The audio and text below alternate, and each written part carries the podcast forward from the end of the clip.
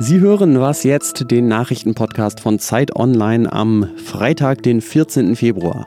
Wir sprechen heute über Ostafrikas größte Heuschreckenplage seit Jahrzehnten und über die Münchner Sicherheitskonferenz, die am Wochenende stattfindet. Erstmal die Nachrichten. Der Bundesrat entscheidet heute über Änderungen in der Straßenverkehrsordnung. Der Bundestag hat die neuen Regeln schon im Januar beschlossen. Zum Beispiel sollen Bußgelder für das Parken auf Rad- und Gehwegen auf bis zu 100 Euro erhöht werden. Aber die Fachausschüsse des Bundesrats, die haben jetzt noch Änderungswünsche und die haben es in sich. Zum Beispiel fordert der Umweltausschuss eine zulässige Höchstgeschwindigkeit von 130 Stundenkilometern auf Autobahnen. Und wenn der Bundesrat diesem Änderungsvorschlag tatsächlich zustimmen sollte, dann hat die Regierung eigentlich nur noch zwei Möglichkeiten. Sie kann das Gesetz in dieser Form, also mit Tempolimit, umsetzen oder es komplett zurückziehen. In Berlin trifft sich die Bundeskanzlerin Angela Merkel heute mit dem Premierminister des Sudan, mit Abdallah Hamdok. Die beiden werden wohl über Wirtschafts- und Entwicklungspolitik sprechen, aber auch über den Bundeswehreinsatz im Sudan. Der ist Anfang Februar vom Bundeskabinett verlängert worden, denn das Land steckt in einem Transformationsprozess. Letzten April hat die sudanesische Armee den Diktator Omar al-Bashir nach 30 Jahren im Amt entmachtet. Und bei den Protesten gegen die neue Militärregierung sind mehr als 200 Menschen gestorben. Am Ende einigten sich das Militär und die Vertreter der Protestbewegung auf eine gemeinsame Übergangsregierung, die das Land jetzt erstmal für drei Jahre regieren soll. Redaktionsschluss für diesen Podcast ist 5 Uhr.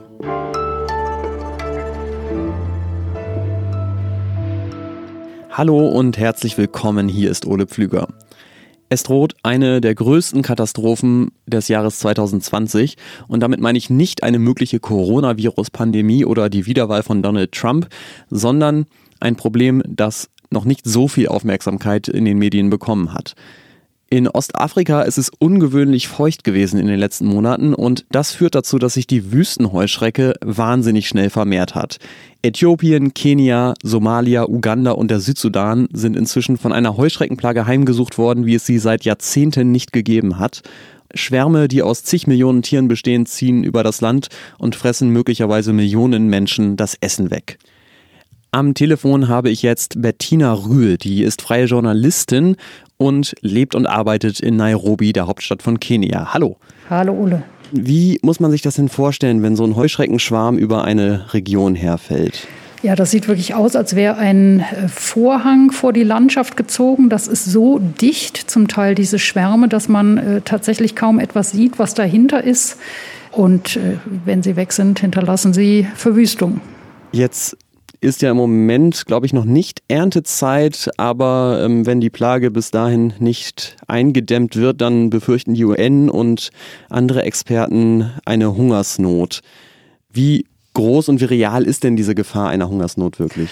Ja, die ist erheblich, äh, vor allem weil hier ja eine Region betroffen ist, äh, in der sowieso schon viele Millionen Menschen von Hunger bedroht sind. Nicht zuletzt, weil es eben in den letzten Monaten auch schon äh, starke Klimaschwankungen gab. Also sie wurden zum Beispiel in Somalia, da gibt es eine Folge von Dürren und Überschwemmungen. Das heißt, wann immer die Leute gerade wieder was aufgebaut haben, kommt die nächste Katastrophe.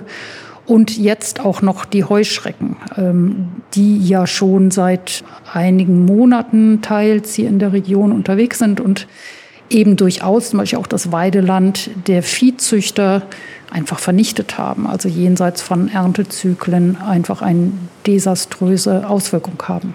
Vor dem Hintergrund kann man gut verstehen, dass zwei Länder, nämlich Pakistan und Somalia, schon den Notstand ausgerufen haben.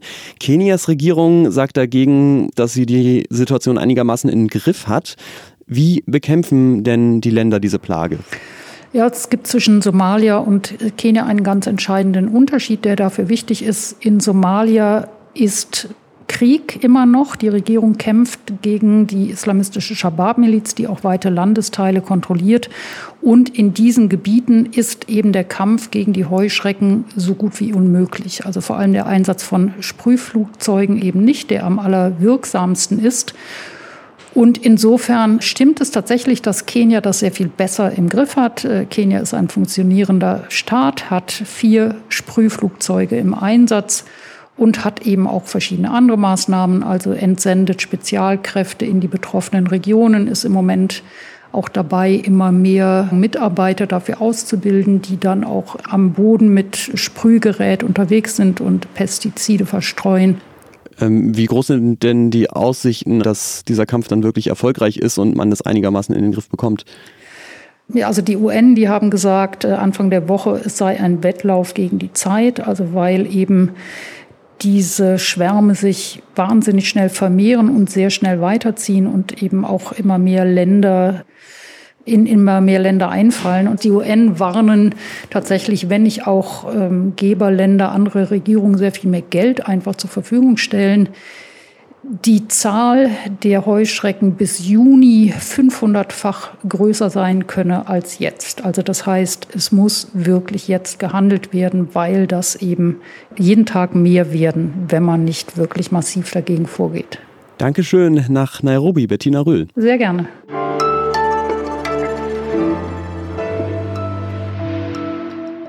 Und sonst so? Ein Forscher aus den Niederlanden und ein deutscher Kollege, die schlagen vor, Europa vor den Folgen des Meeresspiegelanstiegs durch den Klimawandel zu schützen, indem man zwei Dämme baut. In die Nordsee, einen 160 Kilometer lang zwischen Frankreich und England und einen 475 Kilometer lang zwischen Schottland und Norwegen. Das Ganze soll schlappe 250 Milliarden bis 500 Milliarden Euro kosten. Und ich stelle mir schon die Frage, wenn man sich überlegt, dass die Nordsee ja nicht nur eine Wasseroberfläche ist, sondern ein Ökosystem, das mit dem Atlantik eng verbunden ist, ob es wirklich die beste Idee ist, eine ökologische Katastrophe damit zu bekämpfen, dass man eine andere herbeiführt. Und noch heikler ist vielleicht sogar die Frage, was eigentlich die Briten dazu sagen, wenn sie eine Verbindung zum europäischen Festland bekommen.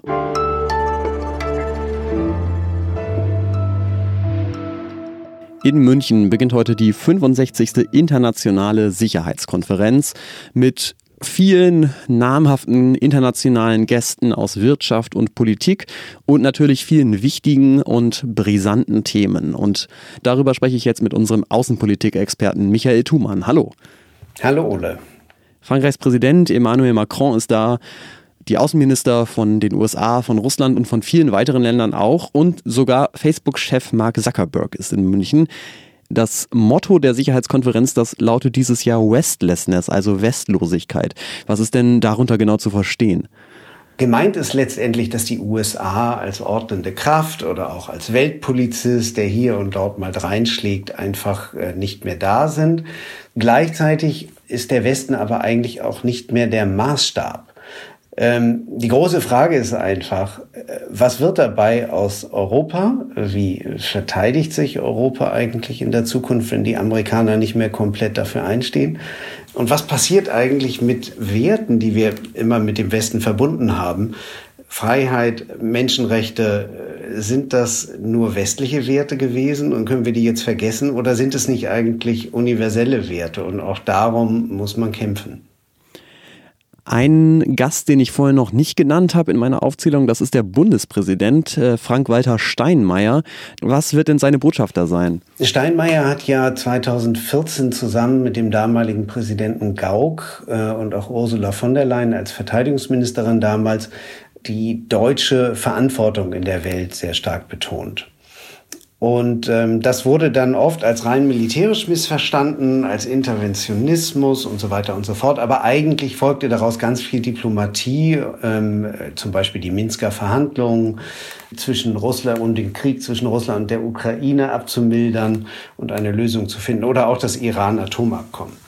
Äh, Steinmeier wird also da jetzt so ein bisschen den Bogen schlagen müssen, ähm, äh, von damals zu heute, weil heute ist die Herausforderung vor allem, für Deutschland. Wie kann man eigentlich die deutschen und französischen Vorstellungen und aber auch die polnischen Vorstellungen von gemeinsamer europäischer Verteidigung miteinander in Einklang bringen? Nochmal ein ganz anderes Thema. Die Konferenz wirbt ja damit, dass sie einen umfassenden Sicherheitsbegriff vertritt der ja zum Beispiel auch Fragen der Ökologie umfasst. Sind das vor allem schöne Worte oder spielt so ein Thema, so ein Riesenthema wie der Klimawandel als Herausforderung für die Menschheit da auch eine herausgehobene Rolle jetzt in den nächsten Tagen? Das ist natürlich auch was für den Werbeblock, weil äh, Klima kommt derzeit immer gut, aber es ist nicht einfach nur Etikett. Es gibt tatsächlich eine ganze Reihe von Veranstaltungen zu dem Thema. Und natürlich ist das Thema in der Sicherheitspolitik angekommen, denn wenn künftig Brände wie in Australien einfach ganze Länder auf den Kopf stellen, äh, ganze Teile der Erde unfruchtbar werden, ähm, dann kann Klimawandel schlimmer sein als mancher Krieg. Und das ist eine Herausforderung. Ähm, Klimawandel ist längst ein Sicherheitsthema und es ist gut, dass das in München behandelt wird. Danke für deine Einschätzung, Michael Thumann. Gerne. Das war was jetzt an diesem Freitag. Wir freuen uns, dass Sie uns wieder zugehört haben bis zum Ende. Und wir freuen uns auch über Mails an wasjetzt.zeit.de. Ich bin Ole Pflüger und wünsche Ihnen ein schönes Wochenende. Du hörst, es ist relativ hallig und manchmal knackt es auch, weil Affen auf mein Dach springen. Ja, und eine Baustelle habe ich auch. Man könnte das Ganze jetzt Lokalkolorit nennen.